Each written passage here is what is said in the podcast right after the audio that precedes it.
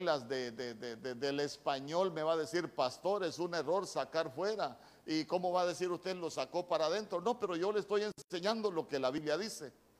Porque esa palabra sacar fuera es una palabra que en el griego se escribe hexago.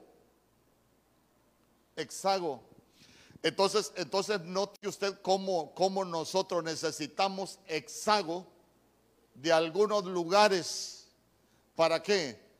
Para que el Señor comience a caminar delante de nosotros y que nosotros lo, vayamos siguiendo. Porque quiere decir que, que podemos estar encerrados en un lugar y el Señor no va delante de nosotros. Estamos encerrados, estamos detenidos. Eh, por ejemplo, yo, yo predicaba, predicaba la semana pasada y solo de las voy a mencionar. Cuando alguien esté en la cárcel, le, le voy a leer en Hechos capítulo 5, verso 18. Escuche bien, solo para que, para que nos pongamos en autos ahí de lo que vamos a seguir hablando. En Hechos capítulo 5, verso 18, la Biblia dice, apresaron a los apóstoles y los metieron en la cárcel pública. Verso 19. Pero un ángel del Señor les abrió las puertas de la cárcel durante la noche. Oiga bien, les abrió la puerta de la cárcel delante de la noche. Pero ya se dio cuenta que no fue suficiente abrir las puertas de la cárcel, sino que después dice, y los sacó fuera diciéndoles. Ah, entonces eh, a nosotros dice que, y hasta, hasta, hasta muchas veces nosotros lo, lo, recibimos, lo hemos leído, hermano, lo hemos visto ahí en la escritura, que nosotros tenemos la llave de David. Y la llave de David es una llave con la cual nosotros podemos abrir y nadie cierra, y podemos cerrar y nadie abre. Pero ¿sabe cuál, cuál es el detalle? Que el precio de nuestra libertad ya fue pagado. Pero, pero ¿sabe qué? Puede ser que la puerta ya esté abierta, ya nos las abrió Cristo Jesús, pero puede ser que nosotros todavía estemos encerrados. Usted no ha escuchado historias de presos que dicen, bueno, ya, ya, ya usted está libre, se puede ir. Dice, no, ¿y para dónde me voy a ir? Yo mejor me quedo aquí en la cárcel porque no tengo otro lugar. ¿Ha escuchado esas historias usted?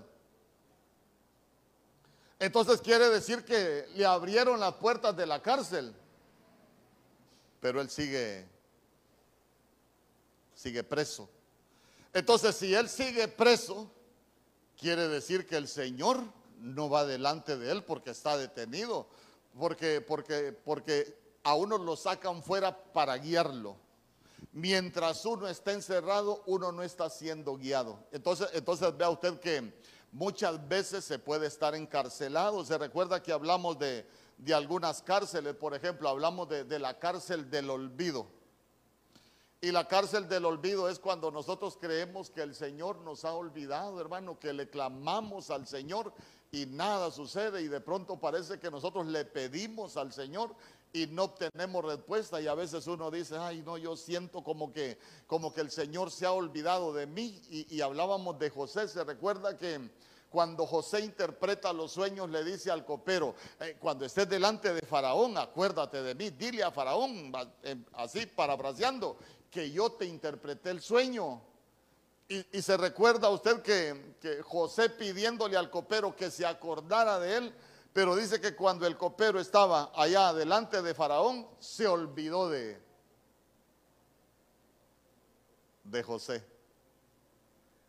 Y qué terrible que se olvidara de José. ¿Por qué? Porque José siguió preso. Entonces note que, que pueden haber cárceles de olvido. Hay cárceles de tristeza, hermano. La gente pasa con una tristeza todos los días de su vida. ¿Sabe qué? Hay cárceles de soledad, hay cárceles de luto, hay cárceles de miedo. La gente vive con un temor, hermano, y ahí está encarcelado en su temor. Fíjese que yo conozco gente que, que no viene a la iglesia por miedo al coronavirus, pero andan trabajando, andan haciendo un montón de cosas, pero tienen miedo venir a la iglesia. Entonces, entonces note cómo, cómo eso se puede convertir en una cárcel. ¿Por qué? Porque, hermano, ¿cuántas veces dice el Señor, no temas? no temas. Pero ya se dio cuenta que ¿por qué siguen con temor? Porque están encarcelados. Y no es problema de ellos, es que están presos.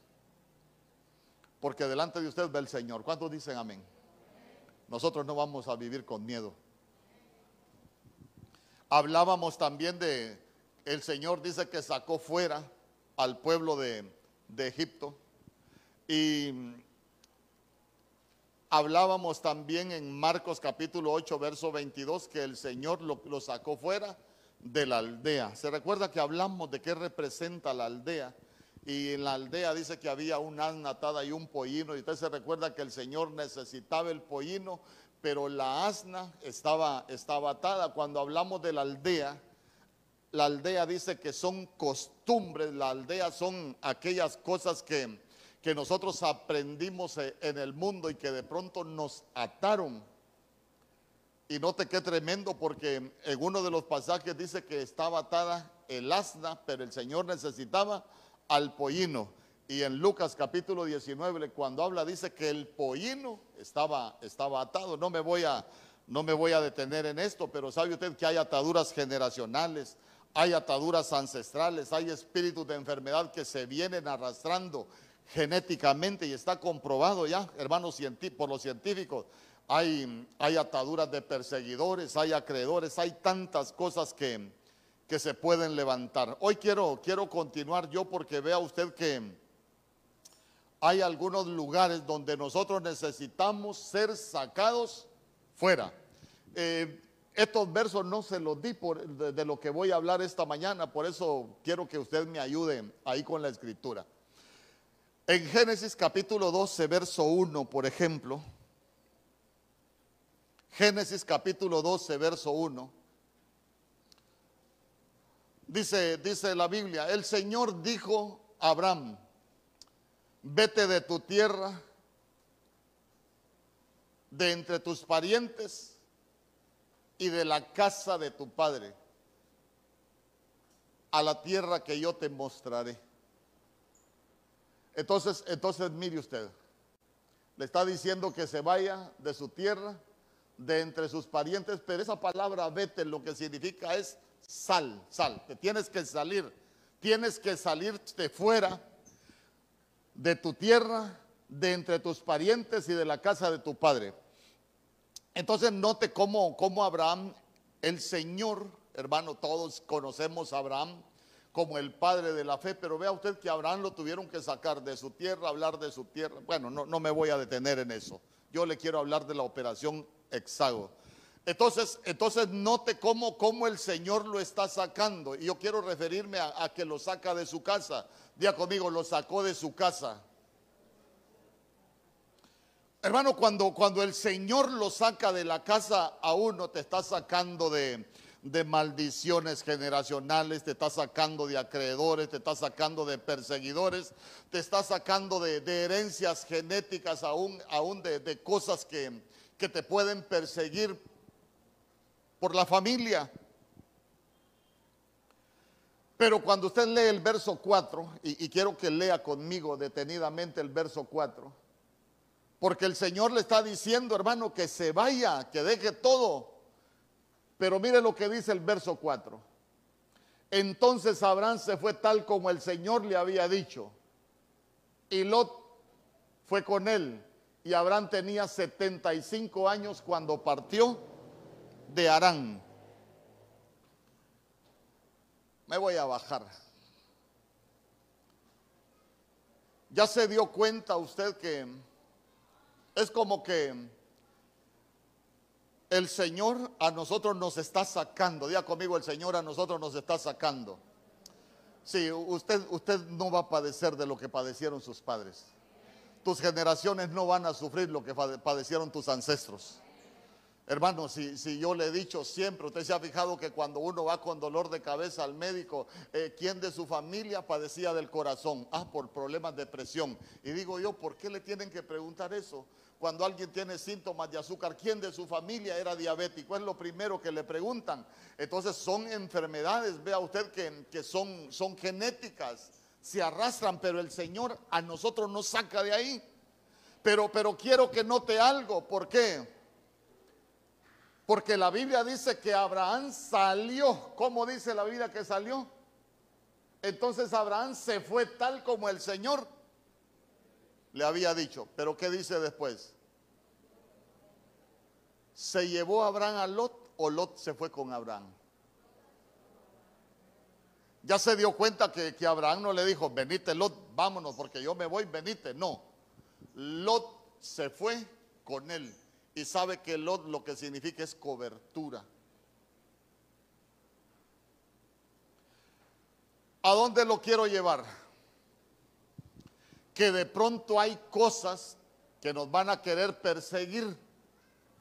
Nos van a querer perseguir porque vea usted que Abraham dice que sale como el Señor le dijo. Hermano, Abraham fue obediente a la palabra del Señor, pero hay algo que lo va siguiendo. No vea a Lot como una persona, vea a Lot como algo ancestral, como una cobertura ancestral que lo va siguiendo. Y le pregunto, ¿le causó problemas Lot a Abraham? Hermano. Lot le causó una de problemas a Abraham. Increíble. Entonces, le repito, eh, deje de ver a Lot como una persona, sino que miremoslos como algo que lo iba siguiendo, que iba persiguiendo a Abraham, como algo familiar, que, que, que Abraham lo quiso dejar atrás, pero que no lo pudo dejar atrás. ¿Sabe qué? A veces hay cosas familiares que nos van a perseguir, aunque nosotros no querramos.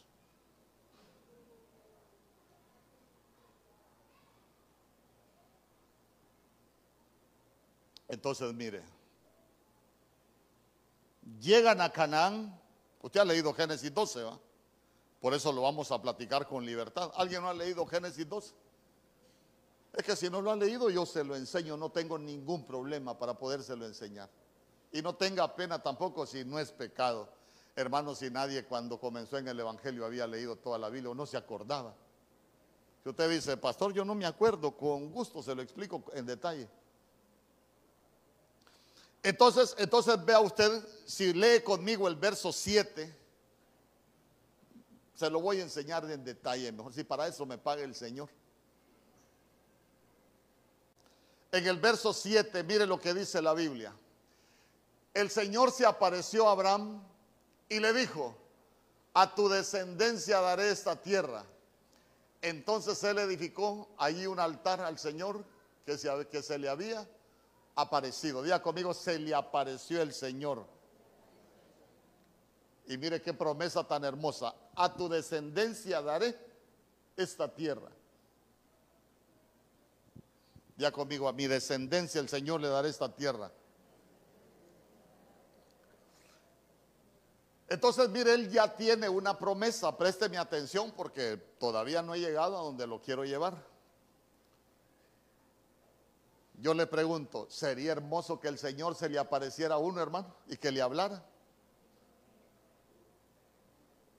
Entonces, si, el Señor le dice a usted, aquí te voy a bendecir, ¿usted se movería de ese lugar?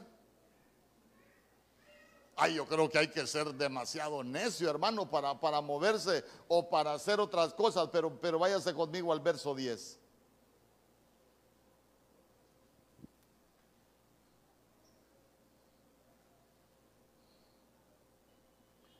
Mire lo que dice el verso 10. y hubo hambre en la tierra y Abraham descendió. Y yo le pregunto, ¿y el Señor dijo que le iba a bendecir en Egipto? No, el Señor le había dado una promesa. Y Abraham descendió a Egipto para pasar ahí un tiempo porque el hambre era severa en la tierra. ¿A qué fue Abraham a Egipto? A meterse a problemas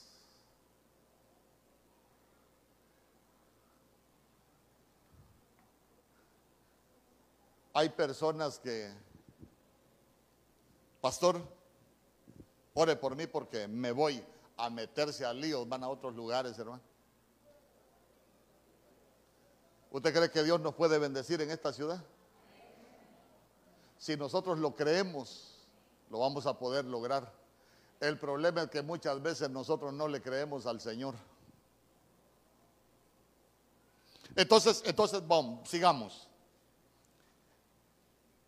A tu descendencia le daré esta tierra. Aquí es donde yo te voy a bendecir. Solo hubo hambre y mire, para Egipto, a meterse a líos. En el libro de Génesis capítulo 13, dice que se pusieron a pelear, empezaron a, reñir los pastores de Lot con los pastores de, de Abraham. Entonces note cómo el ancestro que venía persiguiendo a Abraham le estaba causando problemas en su vida. La cobertura que traía de Aram le viene causando problemas.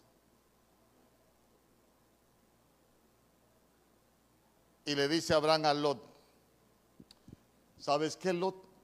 que no haya pleitos entre nosotros. Le voy a, le voy a parafrasear lo que, lo que dice Abraham. ¿Sabes qué, Lot? Que no haya pleitos entre nosotros. Eh, si tú vas a la izquierda, yo me voy a ir a la derecha. Tú vas a la derecha, yo me voy a ir a la, a la izquierda.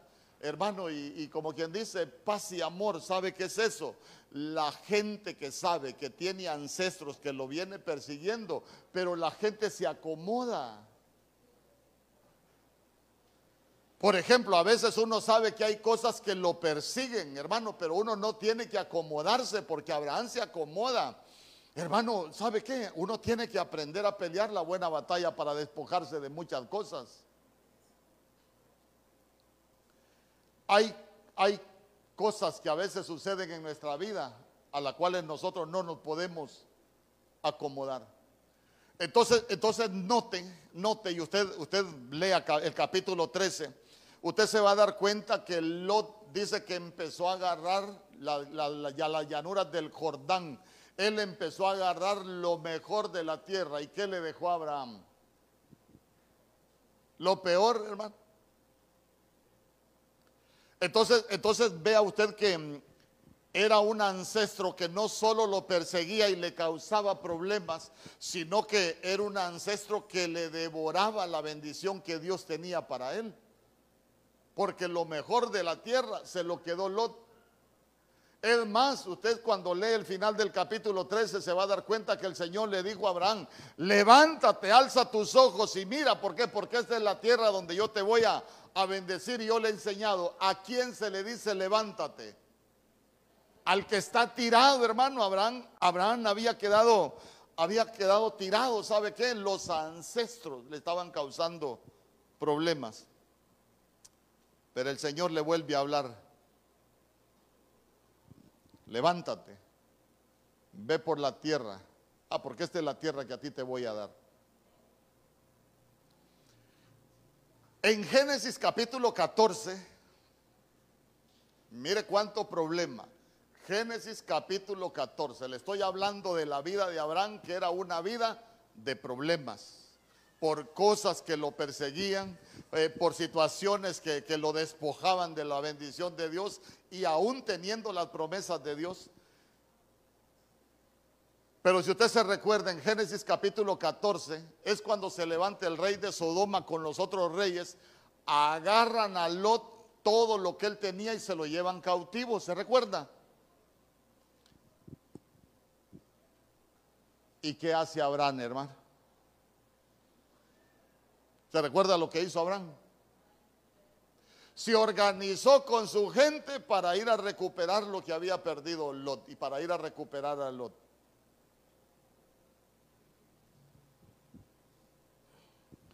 Entonces, mire, eso es figura de aquel cristiano que le cuesta separarse de sus ancestros saben que, les están causando daño, sabe que los están despojando, pero les cuesta despojarse de sus ancestros.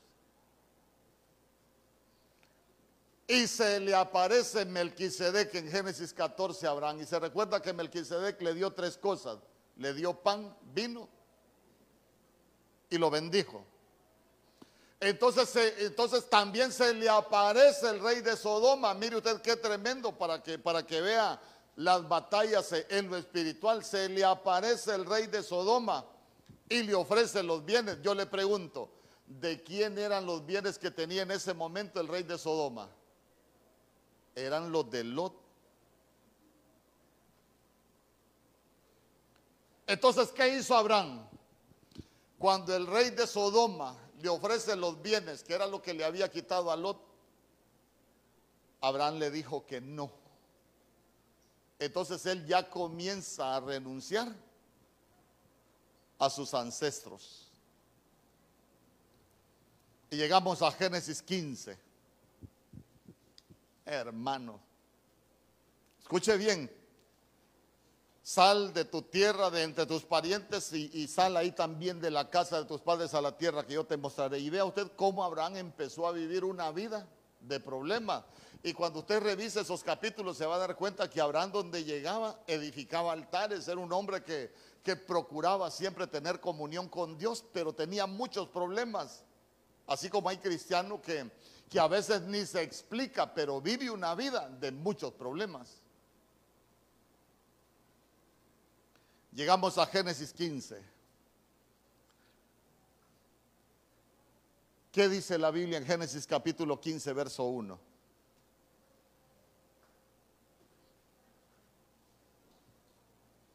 Después de estas cosas, mire usted, después de estas cosas, ¿de cuáles cosas? De todos los problemas que le habían pasado a Abraham. Día conmigo, después de los problemas. ¿Usted ha tenido problemas seguidos alguna vez? hermano, que uno dice, me va como en feria. Si no es una cosa, es otra. Después de estas cosas, la palabra del Señor vino a Abraham en visión diciendo, no temas, Abraham. Póngale ahí su nombre, no temas, Ana. No temas, lesbia. No temas, Betty. Póngale ahí su nombre, no temas. Yo soy un escudo para ti. Diga, el Señor es un escudo para mí. Y mire lo que dice después. Y tu recompensa será muy grande. Vea usted, el Señor siempre hablando, pero antes de todo eso, hermanos, tantas cosas que le sucedían a Abraham.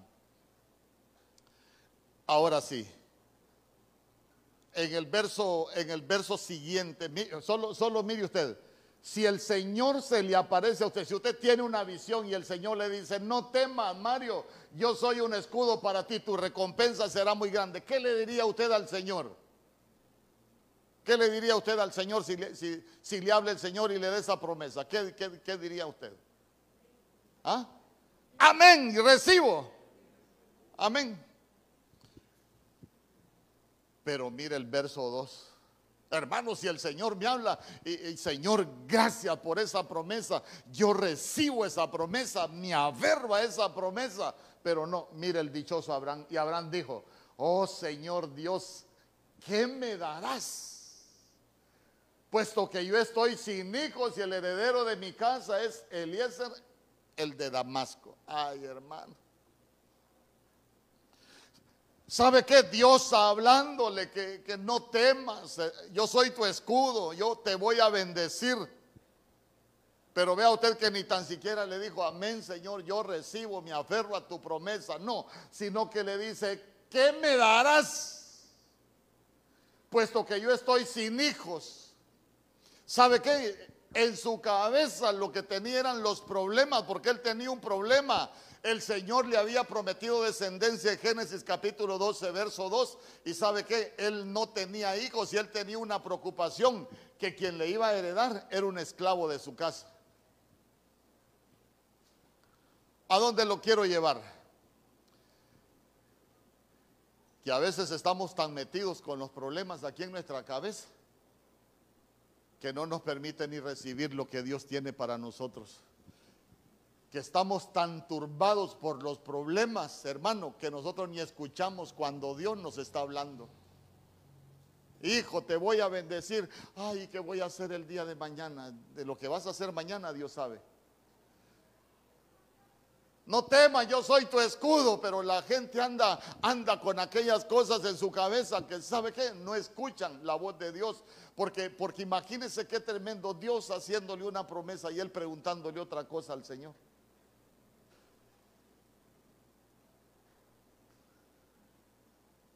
Ahora nos vamos a ir al verso 5. Verso 5 la versión del oso.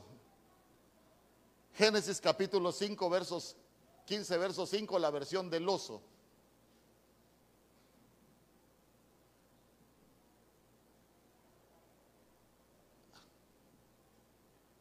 Porque ahí dice, le llevó fuera. Pero la versión del oso, a ver si la tienen por ahí.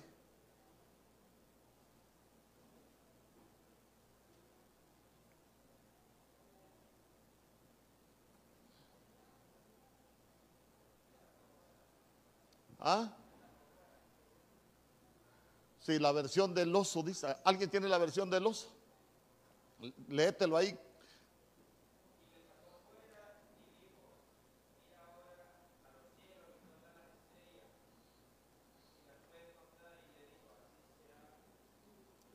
Ahí siempre me lo pone, porque quiero tenerlo ahí.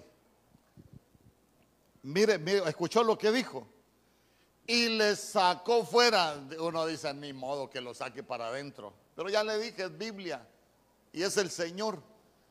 Y todo tiene sentido en, lo que el Señor dejó, escrito. Y, y mire qué tremendo porque dice, y le sacó fuera y dijo, mira ahora los cielos y cuenta las estrellas, si las puedes contar. Y le dijo, así será tu simiente. Día conmigo, lo sacó fuera ¿Para qué lo sacó afuera? Para que viera los cielos. Diga conmigo, los cielos son el noticiero del cielo. Son el noticiero de Dios. ¿Por qué? Porque la Biblia dice, los cielos cuentan tu gloria, Señor, y el firmamento anuncia la obra de tus manos. Entonces, entonces note cómo el Señor lo saca fuera, pero le está sacando fuera de su casa. Día conmigo, lo sacó fuera de su casa. Y lo sacó para que viera los cielos y para que contara las estrellas. Hay algo que, que, que usted, usted tiene que notar y es que en todo lo que le enseñé, Dios le hablaba Abraham, pero Abraham siempre tenía la iniciativa. Dios hablándole, hermano, que lo iba a bendecir y Abraham siempre tenía la iniciativa para hacer las cosas. Y mientras Abraham tuvo la iniciativa, cometió errores. Por eso yo siempre he dicho, deje, deje que Dios tome la iniciativa en su vida. A veces uno toma la iniciativa y toma unas decisiones, hermano, para mal. Pero note usted que ahora el Señor es el que está tomando la iniciativa, lo agarra, lo saca afuera y le dice, bueno, ya hiciste tantas cosas, ya te metiste a tantos problemas, ya tuviste, ya cometiste tantos errores, ahora mira hacia arriba y cuenta las estrellas. Le repito, Abraham tenía un problema en su cabeza yo no sé si alguien vino con un problema en su cabeza, hermano, que pasas pensando en ese problema. Mira hacia el cielo y cuenta las estrellas.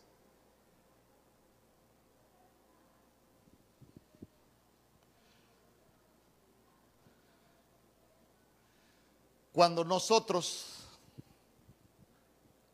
pasamos pensando en los problemas,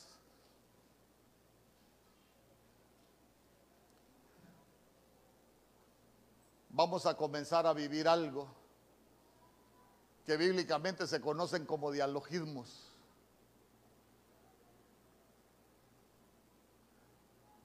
Los dialogismos son, son las batallas internas que uno tiene. Le das vuelta a tu cabeza, le das vuelta a aquel problema en tu cabeza, lo ves de una manera, lo ves de otra, hermano y te das cuenta de que aquel problema está ocupando tus pensamientos, ¿cuál palabra del Señor? ¿Cuál que Dios hable? ¿Cuál que el Señor se te aparezca? No, si tu mente, ¿quién la está ocupando? El problema. Y la gente, la gente ahí está metida en aquel problema, vive para el problema, se acuesta con el problema y, la gente empieza a tener esas batallas mentales, hermano. Y sabe que es lo más tremendo cuando estamos metidos en el problema. Eh, si es, si es Póngale cualquier problema, si es un problema de enfermedad, te vas a llenar de miedo, vas a empezar y, será que me voy a morir o será que me va a suceder tal cosa o será que que me va a pasar esto y empieza la gente con aquellas batallas internas. Tal vez fue al médico, le dijeron algo y será que me va a pasar lo mismo que le pasó a mi papá, lo mismo que le pasó a mi mamá. Fíjese que yo tengo, yo tengo, yo tengo un primo que platicaba con él hace un tiempo y, me dice, ¿sabes qué? Estoy preocupado. Ya te diste cuenta que todos en la familia nos morimos a los 60 años. Le dije yo, pues te vas a morir vos, pero yo voy a seguir. Está preocupado y es que es cierto, mi papá a los 60, mi tío a los 60, todos se mueren a los 60 y él está preocupado porque me dice, ya te diste cuenta que en la familia todos nos estamos muriendo a los 60, me dijo. Y, si yo me meto en ese rollo, digo yo, cinco años y cuelgo los tenis, hermano.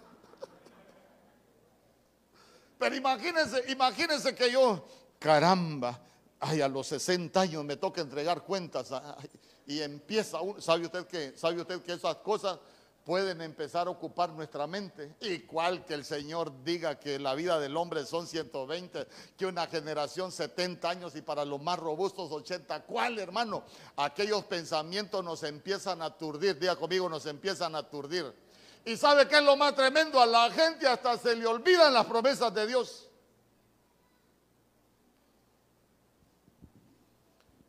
¿Por qué? Porque ya tenemos una batalla mental. Ya tenemos ocupada la, mente en otras cosas, hermano. Eh, eh, ¿Sabe qué? El temor, cuando la gente tiene temor, ¿sabe qué?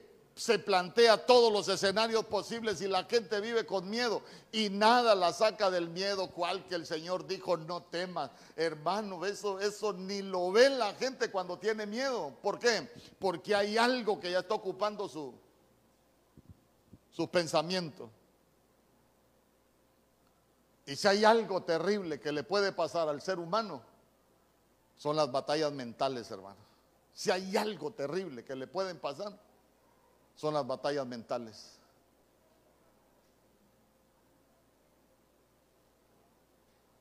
Ay, pastor, fíjese que yo no tengo trabajo y yo creo que por mi edad ya no voy a conseguir trabajo. En vez de andar pensando en esas cosas, Mejor arregle sus papeles, métaselos debajo del brazo, vaya, busque trabajo y dígale, Señor, tu palabra dice que tú nos vas a bendecir. Aunque las puertas estén cerradas, Señor, sabemos que tú las puedes abrir. Señor, aunque los demás no vean nada, yo sé que ahí donde los demás no ven, yo voy a ver.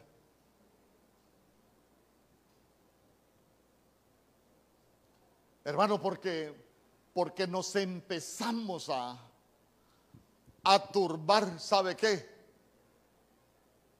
cuánta promesa le había hecho el Señor a Abraham. Por eso es que, por eso es que lo llevé paso a paso. Cuántas promesas le había hecho el Señor a Abraham. Cuántas cosas le dijo el Señor a Abraham. Y sabe qué? Él tenía su problema ahí en su casa.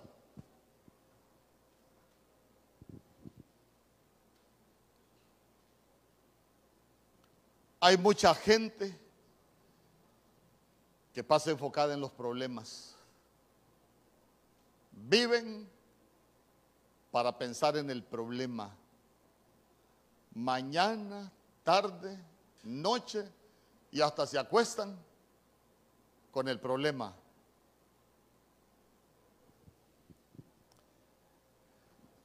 Deje de ver el problema. Dígale al que tiene al lado, deja de ver el problema.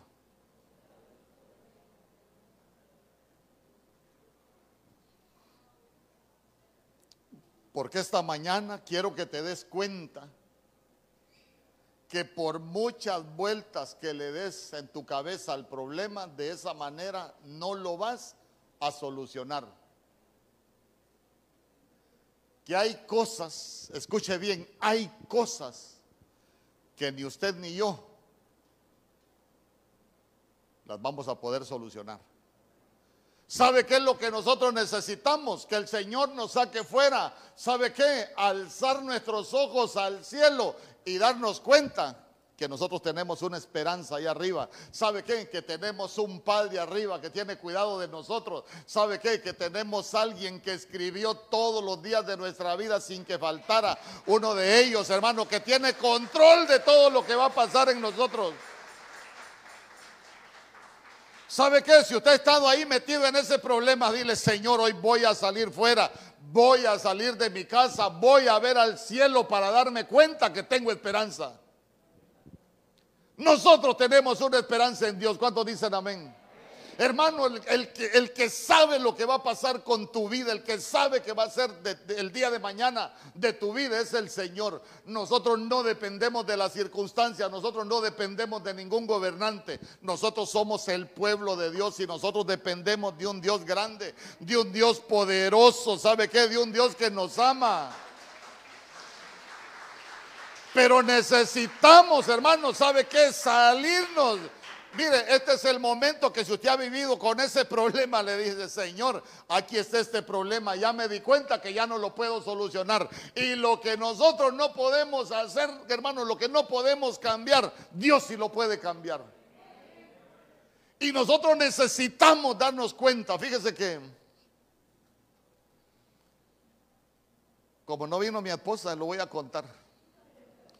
A veces nosotros teníamos algún problema y, difícil, hermano, y ahí estábamos con aquellos problemas y, y qué vamos a hacer y que no sé qué. Y, quién ha llorado aquí por un problema? Y mi esposa se ponía a llorar. Y empezaba a llorar. Y yo le decía, ¿y por qué lloras tanto? Es que mire el problema. Mire el problema que tenemos.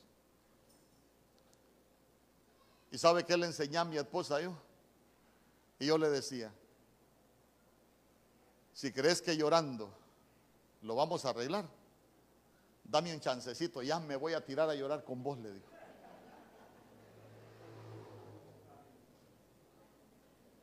Y, usted sabe que hay gente que bota hasta el pelo de las preocupaciones. Y le decía yo, si crees que botando el pelo del estrés lo vamos a arreglar, ya me voy a quitar el pelo aunque parezca, perico pelón, le digo. Pero si así se arregla, lo hacemos. Pero si no, deja de llorar y mejor pidámosle al Señor. Le digo. Porque entristeciéndote no vas a arreglar nada. Acostándote a pensar en ese problema, no vas a arreglar nada. Hay un momento que nosotros necesitamos alzar los ojos al cielo y decirle, Señor, no puedo. Pero tú sí puedes. Hay un momento que nosotros necesitamos alzar nuestros ojos al cielo y decirle, mi única esperanza eres tú. Por eso David dijo, alzaré mis ojos a los montes, ¿de dónde vendrá mi socorro? Ah, mi socorro viene de Jehová, que hizo los cielos y la tierra. Hermano, ¿sabe para qué nosotros necesitamos ver los cielos? Para que nosotros conozcamos de la magnificencia y la grandeza de Dios. Que si Dios pudo hacer los cielos, ¿qué no puede hacer con tus problemas? Pero llévese esto en su corazón. Nosotros hay un momento que necesitamos que el Señor nos saque fuera de la casa. ¿Sabe qué? Que nos saque esas situaciones de, de la cabeza, hermano.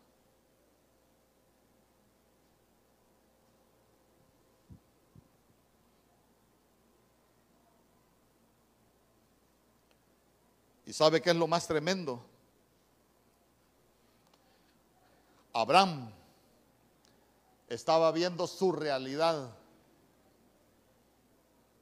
Él no podía tener hijos, él tenía un problema, pero Abraham estaba viendo su realidad.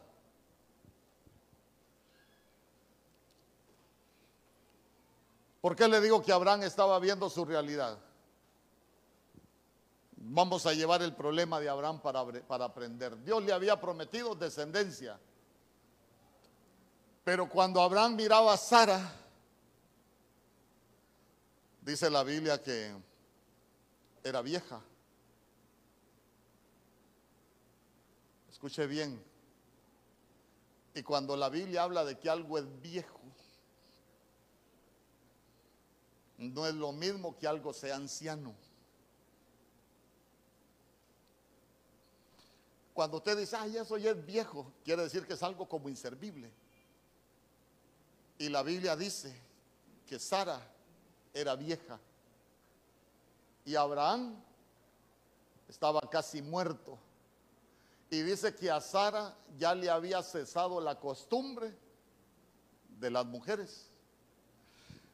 Entonces, eso lo que nos lleva a, ver y aprender a nosotros es que a veces miramos nuestro entorno. Y cuando nosotros vemos nuestro entorno más difícil, vemos la solución al problema. ¿Por qué? Porque uno se plantea las opciones y uno dice, no, pero, pero si Sara como y yo como, porque humanamente uno se da cuenta que uno no puede. Y sabe que uno de los grandes problemas es cuando nosotros vemos nuestro entorno. Hermano, porque muchas veces nuestro entorno lo vamos a ver con los ojos naturales. Pero nosotros necesitamos salir, ¿sabe para qué? Para ya, no ver nuestro entorno, sino que nosotros aprendamos a ver al cielo. Cuando el Señor le pide a Abraham que sacrifique a Isaac, usted se recuerda que iban para el monte Moria. ¿Qué le preguntaba Isaac a Abraham? ¿Tenemos leña? ¿Tenemos fuego? Pero ¿y dónde está el cordero? Lo estoy llevando al final de la enseñanza. Papá, ¿para dónde vamos? Vamos, vamos, hijo, vamos a ir al monte. Subiremos, adoraremos y volveremos. Ah, pero Abraham iba a matarlo, pero ya vio que Abraham no toma la iniciativa, sino que el que toma la iniciativa es el Señor. Abraham, quiero que me vayas a entregar a Isaac. Hermano, que el Señor le diga a uno que vaya y que sacrifique un hijo, yo creo que Abraham hubiera ido llorando, pero no. Ya él dejó que Dios tomara la iniciativa. Papá, ¿y para dónde vamos? Vamos al monte, hijo. Vamos a ofrecerle sacrificios a Jehová. Sí, papá, pero tenemos leña, tenemos fuego. Pero ¿y dónde está el carnero? ¿Qué le contestó Abraham? ¿Ah? Jehová se proveerá, le dijo. Yo no tengo, yo no puedo, pero este problema es del Señor. Yo aquí voy porque el Señor me dijo. Usted hoy tiene que ir porque el Señor le dijo. Usted ve su entorno, usted no puede. No hay. Y sabe que es lo más tremendo. Así alguien me ayuda con ese pasaje. Porque cuando ya tiene, ya tiene a, Isaac en el altar, usted se recuerda que, que a dónde estaba viendo Abraham. Ay, hermano, lo vamos a buscar. Ahí por Génesis capítulo 22.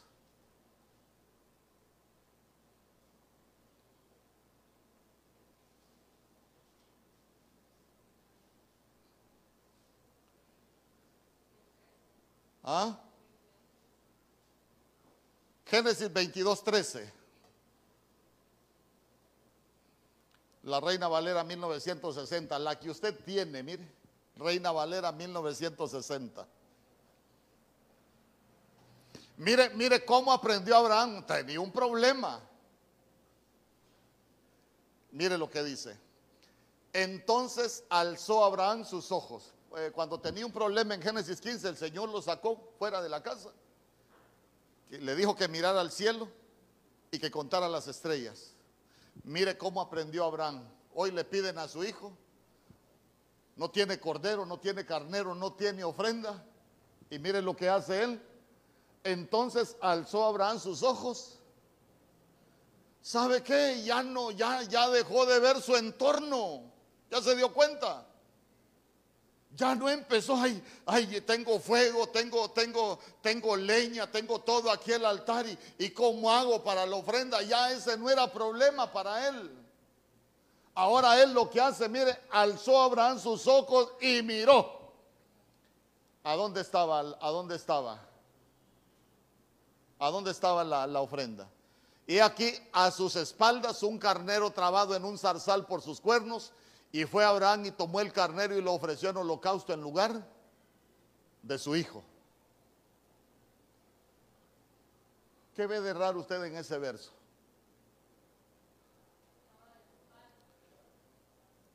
Alzó sus ojos al cielo y a dónde vio el carnero, a dónde estaba el carnero. Y yo le pregunto, ¿con qué ojos lo vio? Si los ojos los tenía, los ojos los tenía puestos en el cielo. ¿Y con qué ojos vio el carnero que estaba a sus espaldas? ¿Tiene ojos usted en la espalda?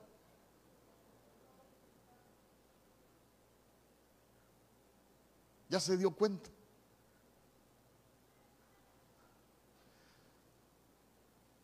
Alzó Abraham sus ojos. Alzó y miró a sus espaldas. Cuando nosotros aprendemos a ver al cielo, y, no es que usted va a salir ahorita ahí, ay, voy a ver al cielo, no, lo va a atropellar un carro por andar viendo al cielo, no, no, no. Nosotros lo que tenemos es poner nuestra mirada en el Señor y saber que en el Señor tenemos esperanza. Amén pero necesitamos que el Señor nos saque fuera. ¿Sabe qué? Que nosotros nos podamos dar cuenta que hay un momento que nosotros las cosas no las podemos cambiar, pero Dios sí puede. Hermano, a veces uno batalla, yo, yo, yo quiero que usted tome nota. Por eso, por eso lo llevé paso a paso. Génesis 12, Génesis 13, Génesis 14, Génesis 15. Abraham tenía un problema, hermano, situación tras situación, y usted se va a dar cuenta que él estaba metido ahí, eh, en ese problema mental que ni tan siquiera, hermano, Dios haciéndole promesas, y él ni las promesas de Dios escuchaba. ¿Por qué? Porque tenía un problema. Así nos sucede muchas veces a los cristianos, hermano. Venimos a la iglesia y, todo bonito, la alabanza bonita, la, la, atmósfera de adoración bonita. Y hay cristianos que están llorando, pero no están llorando delante de la presencia de Dios, están llorando por los clavos que tienen. Ya no es alabanza, es quejabanza. Ya no, está, ya no está derramando su alma delante de la presencia del Señor. ¿Sabe que en una atmósfera de adoración está pensando en sus cosas?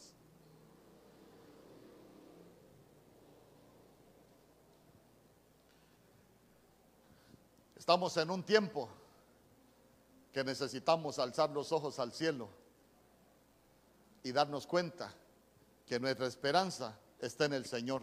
¿Sabe que, sabe que cuando usted sigue leyendo la Biblia se va a dar cuenta que que Abraham dijo, yo solo voy a alzar los ojos al cielo. Dios sabe lo que yo voy a hacer. Sabe que en el Nuevo Testamento dice que Abraham, qué convicción tenía Abraham cuando iba para el monte. Dice que Abraham iba pensando, si yo lo mato, el Dios que yo tengo es tan poderoso que lo puede volver a la vida. Mire hasta dónde había, había crecido la confianza de, de Abraham en el Señor.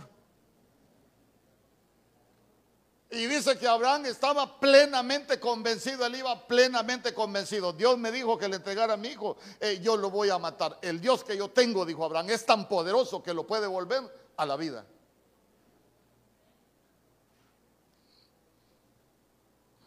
El Dios que nosotros tenemos es todopoderoso. Pero ¿sabe qué? Ay, hermano, es que ¿Cómo desearía yo tener una cuchara y que la palabra fuera una cuchara para darle una cucharadita a cada uno para que se lleve esto en su cabeza? Eh, eh, ahí, ahí adentro, hermano, que, que nosotros necesitamos en determinados momentos darnos cuenta, hermano, que los problemas que dan vuelta, que nos persiguen, que, que nos han causado tantas situaciones, hay un momento que nosotros necesitamos salirnos de ahí, de ese entorno y decirle, Señor,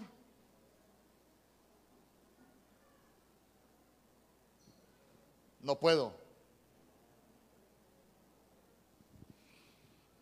Y darnos cuenta que nosotros tenemos una esperanza. Por eso es que la Biblia dice en el libro de Romanos que cuando Abraham miró su cuerpo casi muerto y cuando vio la vejez de Sara, que ya le había cesado la costumbre de las mujeres, la Biblia dice que Abraham creyó en esperanza contra esperanza.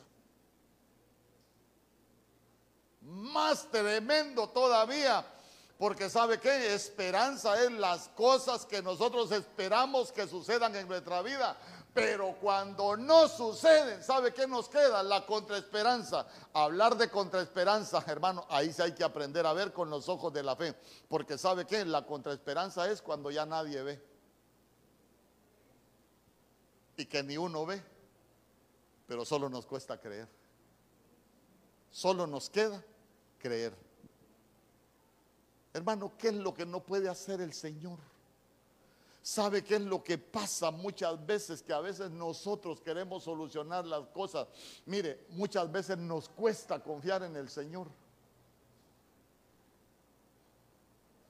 Pero nosotros necesitamos volvernos al Señor. Ah, es que nosotros leemos la Biblia que el Señor resucitaba muertos, hacía tantas cosas y dijo que mayores cosas íbamos a hacer nosotros, pero a veces lo que nos falta es fe.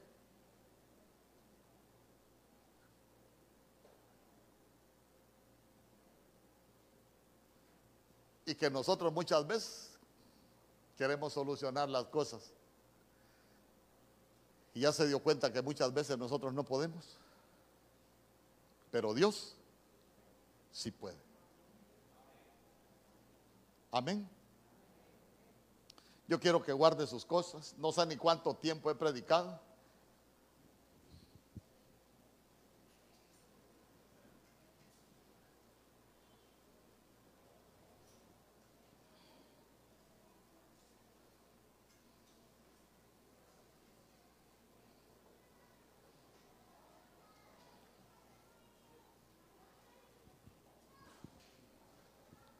Quiero que guarde sus cosas porque yo quiero ministrarlo.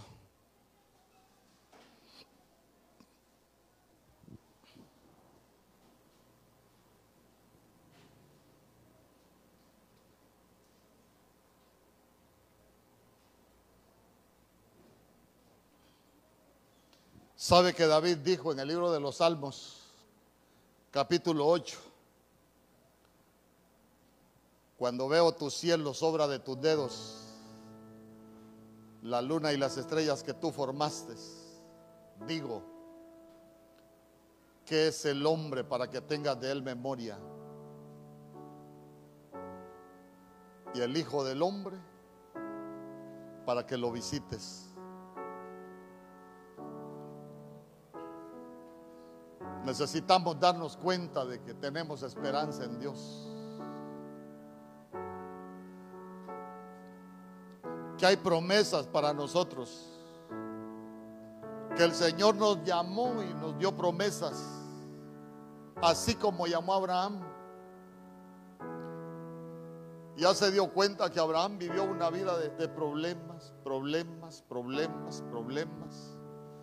Y en determinado momento él estaba encerrado en los problemas.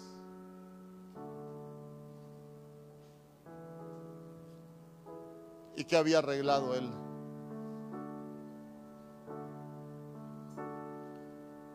Pero cuando el Señor lo saca afuera y mire qué hermoso, lo sacó para que viera el cielo y que contara las estrellas. Nosotros necesitamos aprender a contar estrellas. Contar estrellas donde no hay, donde los demás no ven. aprender a ver con los ojos de la fe. Porque las promesas del Señor son verdaderas. El Señor es nuestra esperanza. El Señor es tu esperanza.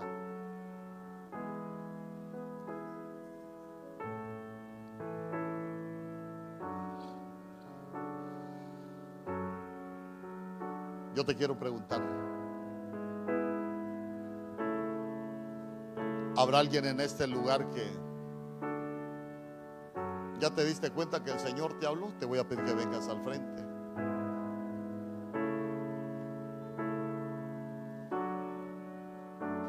Tu vida ha sido el problema. Dios les bendiga, Dios les bendiga. Tu vida ha sido el problema. Te levantas con el problema. Desayunas con el problema, almuerzas con el problema, te acuestas con el problema.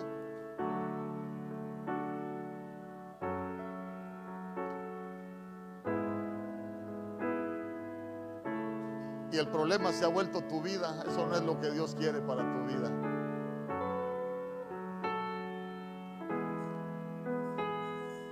En el nombre poderoso de Jesús.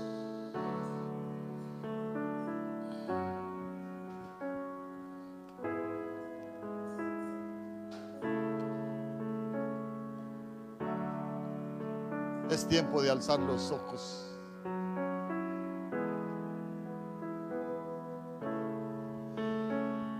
Es tiempo de alzarnos de alzar los ojos y darnos cuenta que hay esperanza.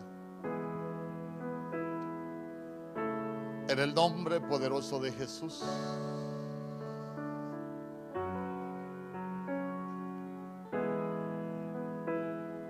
Aquí estamos, oh Rey bendito, aquí estamos. Tu palabra dice que el que te confiesa delante de los hombres, tú le confesarás delante de tu Padre que está en los cielos.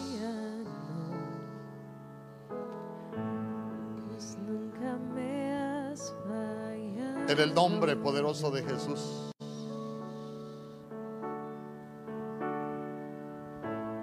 Ya te diste cuenta que tus pensamientos te están consumiendo.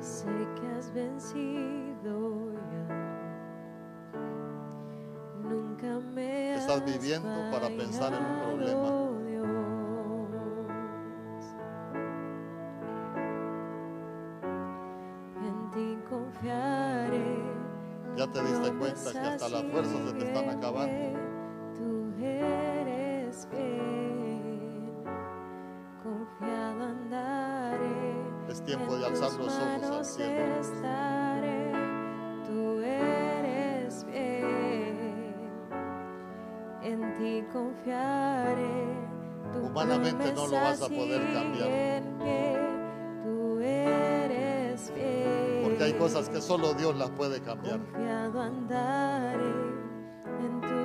En el nombre poderoso de Jesús. Este es tiempo de salir fuera. De alzar los ojos, altas los ojos al cielo para que te des cuenta que hay esperanza. Aquello que humanamente no ha podido cambiar. Dile, Señor, aquí estoy. Hoy no he venido delante de los hombres. ¿Sabe qué? ¿Cómo aprendí yo la administración en el altar? A venir con su orgullo, con su carne, uno al altar. Cuando Dios le habla y decirle, Señor, aquí estoy. A mí me hablaste. Yo soy ese Abraham que estaba con esos pensamientos. Yo soy ese Abraham que necesitaba que el ser sacado fuera. Por eso te lo explicaba, cuando salimos fuera, Él se pone enfrente nuestro y comienza a caminar, comienza a guiarnos. Pero te diste cuenta que cuando Él estaba encerrado en su casa, cuando, él, cuando uno está encerrado, el Señor no avanza, no, no va delante de nosotros, porque estamos estacionados. Este es tiempo de avanzar. Este es tiempo de avanzar.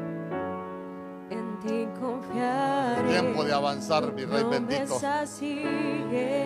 En el nombre poderoso de Jesús hoy. Hoy venimos ministrando tu esperanza, mi Dios.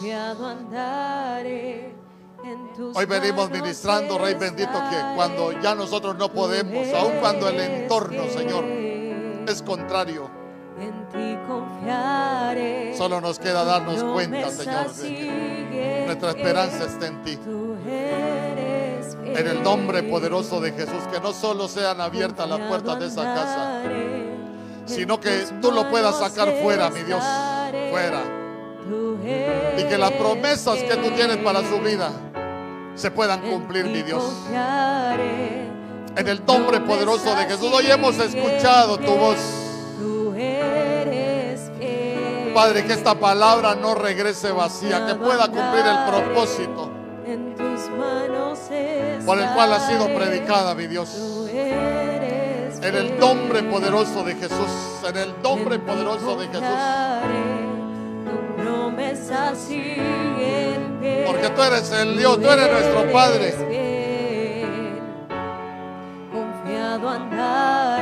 El Padre que nos bendice. En el nombre poderoso de Jesús. En el nombre poderoso de Jesús. Confiaré, tu promesa sigue en pie. Tú eres fiel. Llévate esta palabra en tu corazón, lo que humanamente no has podido cambiar. En tus manos estaré. Así como Abraham, cuando estés orando, solo dile, Señor, así como Abraham, solo voy a alzar los ojos al cielo. confiaré, Porque ya me di cuenta que yo no puedo, pero tú Sí puedes. Confiado andaré. sabe que cuando Sara se rió, cuando el Señor le dijo que iba a tener un hijo, la Biblia dice que Sara se rió y esa risa que aparece ahí es como de burla.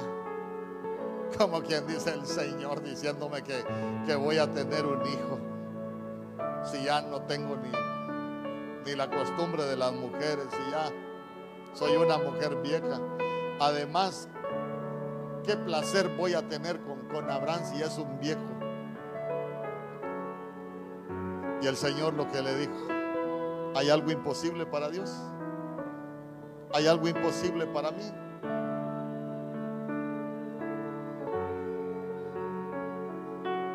Cuando los pensamientos te quieran encerrar otra vez, solo dile, llegaste tarde, te equivocaste. Ya aprendí que ya no voy a estar preso en esos pensamientos, solo me queda alzar los ojos al cielo porque ahí es donde tengo mi esperanza. ¿Cuántos dicen amén? Lo que, lo que puedas creer lo vas a poder vivir.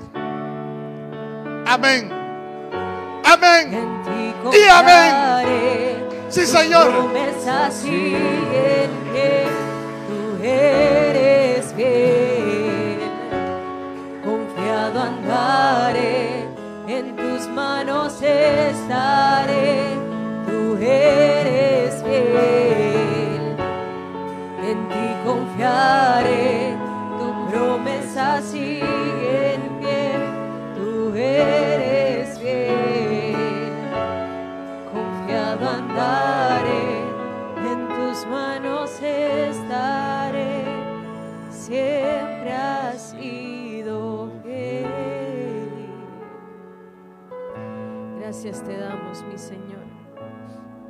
Gracias por este tiempo, gracias por tu palabra.